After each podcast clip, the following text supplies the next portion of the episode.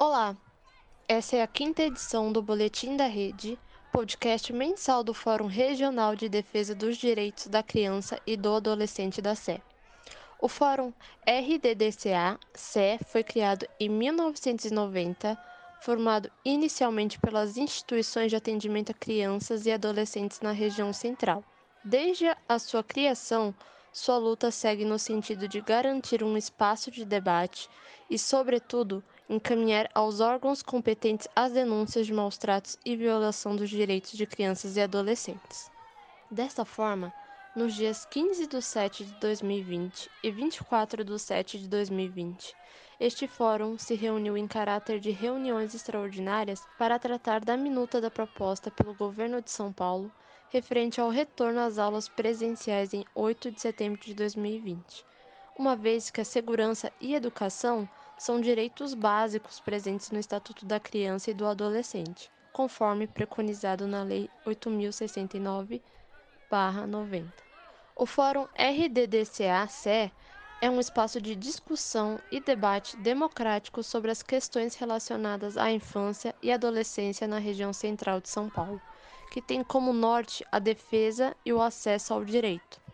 O fórum é composto por diferentes sujeitos, entre organizações da sociedade civil, militantes, comunidade, trabalhadores e trabalhadoras sociais e pessoas interessadas no debate. Seus principais objetivos são garantir a defesa integral dos direitos de crianças e adolescentes, e denunciar e dar visibilidade a toda e qualquer forma de violação de direitos aos órgãos competentes, tornando o debate em ações práticas e concretas que efetivem o acesso aos direitos. O assunto deste podcast é a volta às aulas durante a pandemia de Covid-19.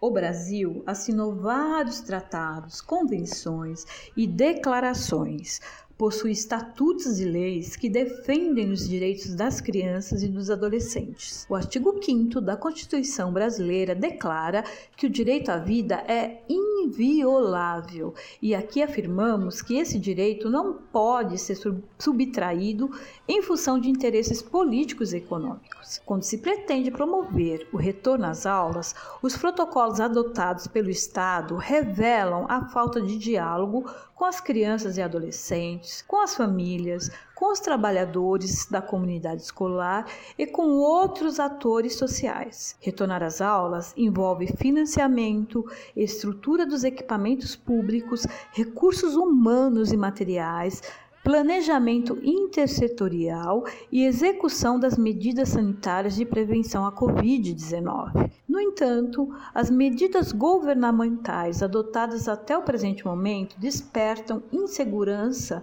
para que as famílias, os trabalhadores e a sociedade concordem com que as crianças e adolescentes retomem as aulas presenciais. Queremos lembrar que, mesmo antes da pandemia Covid-19, a educação pública já estava passando por uma precarização que ampliavam as desigualdades sociais e reforçava o sistema de classes sociais brasileiro. Os equipamentos escolares sofrem há décadas sendo sucateados, com prédios cujos espaços físicos são mal projetados, sem ventilação adequada, apertados, com muitas escolas que foram fechadas e em outras unidades as salas de aulas foram fechadas. Convivemos com salas superlotadas, banheiros sem papel higiênico, sem papel toalha, com escolas que sofrem com constantes faltas de água. Ainda nos deparamos com quadro de funcionários incompletos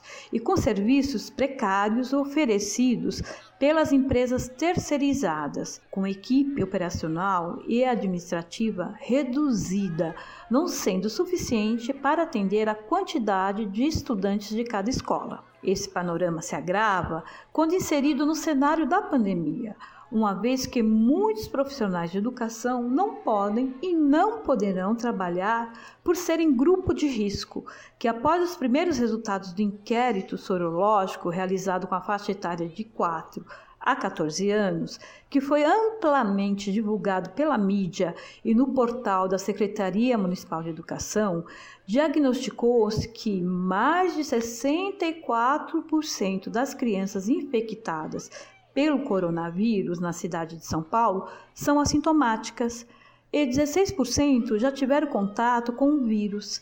35,6% são sintomáticas e mais de 25% dos alunos moram com pessoas que têm mais de 60 anos de idade, consideradas como grupo de risco para a doença. Isso porque o universo pesquisado foi de 6 mil estudantes, não atingindo ainda o grupo de 24 mil estudantes que deveriam participar dessa pesquisa e que corresponde a 0,68% do total de 3 milhões e 500 mil estudantes matriculados nas escolas do estado de São Paulo e sem considerar os 240 mil professores. Em nosso país, a pandemia potencializou e escancarou desigualdades sociais, o racismo, a violência e a ausência do poder público.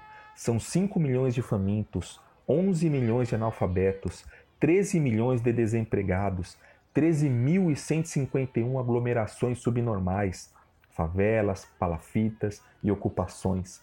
105.500 pessoas que não possuem saneamento básico, cerca de 30 mil pessoas em situação de rua só na cidade de São Paulo, de acordo com as estimativas do CAD Único e do Movimento Nacional da População de Rua. 900 mil indígenas de 305 etnias, onde desses 27.351 estão contaminados pela Covid-19 até o momento da gravação deste podcast, há muito que ser feito para que se garantam condições básicas para um retorno às aulas de forma segura e respeitando a dignidade da pessoa humana. Que fique claro, somos favoráveis ao retorno às aulas presenciais, mas de maneira segura.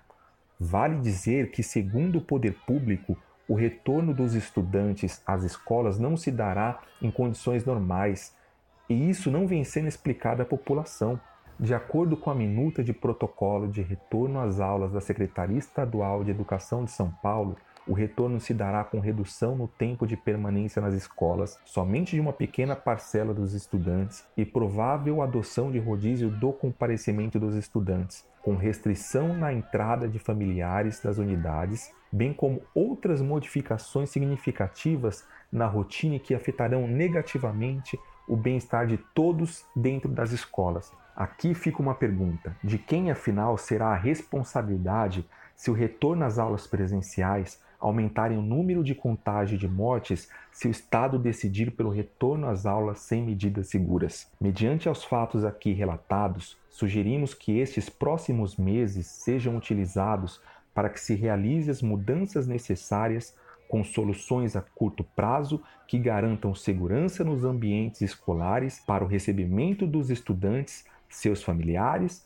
e os funcionários estejam mais seguros.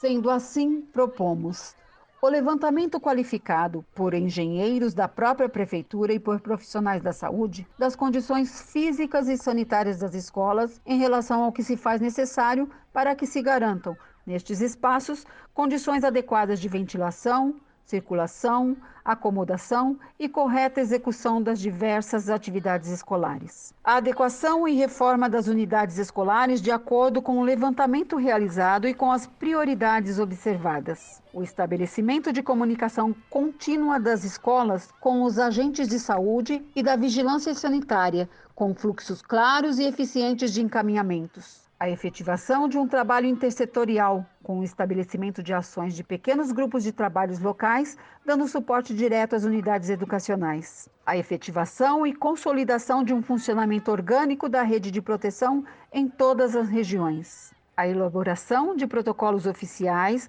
com a participação dos profissionais que trabalham em todos os setores da escola e em articulação com outras políticas públicas, considerando as realidades dos diferentes segmentos da educação. A formatar os protocolos de retorno, considerando as especificidades das escolas de educação infantil, educação básica, EMEBs e dos CIEJAS, cada uma com especificidades particulares, não deixando a cargo somente das unidades realizarem as adequações e diretrizes de funcionamento, efetivando assim uma corresponsabilidade justa, qualificada e legitimada. E por último, a formação para os profissionais que atenderão aos usuários dos serviços e seus familiares, e que estas formações não sejam meros momentos de transmissão de informações, mas que se efetive uma formação que de fato prepare os profissionais a atuarem com propriedade frente às novas demandas. E, para que isso de fato ocorra, sabemos que é necessário mais tempo. Profissionais bem formados podem fazer a diferença na hora de fazer a acolhida, a escuta, de garantir condições seguras de acesso seguro, de permanência e de circulação de todos no ambiente escolar. Em meio a tantos desafios, precisamos assumir o nosso compromisso com a vida. Afinal, qual é o verdadeiro valor e lugar que se dá à vida de qualquer ser humano? A vida de seus filhos, parentes, amigos, vizinhos? Assim, o posicionamento do Fórum Regional de Defesa dos Direitos da Criança e do Adolescente da SE, ao ouvir as famílias, a sociedade civil e aos profissionais da educação, apoiamos e defendemos que seja suspenso o ano letivo de 2020, sem que haja mais prejuízos para as crianças, adolescentes, famílias e aos trabalhadores e trabalhadoras da educação.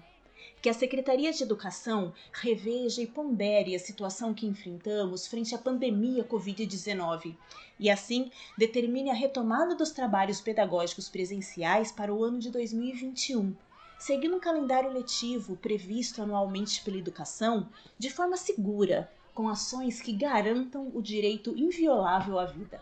E essa foi a quinta edição do Boletim da Rede, podcast mensal do Fórum DCA-CE. Estamos nos agregadores de podcast através do anchor.fm fdcase. Baixe as edições anteriores e acompanhe todo mês uma nova edição por lá. Até a próxima!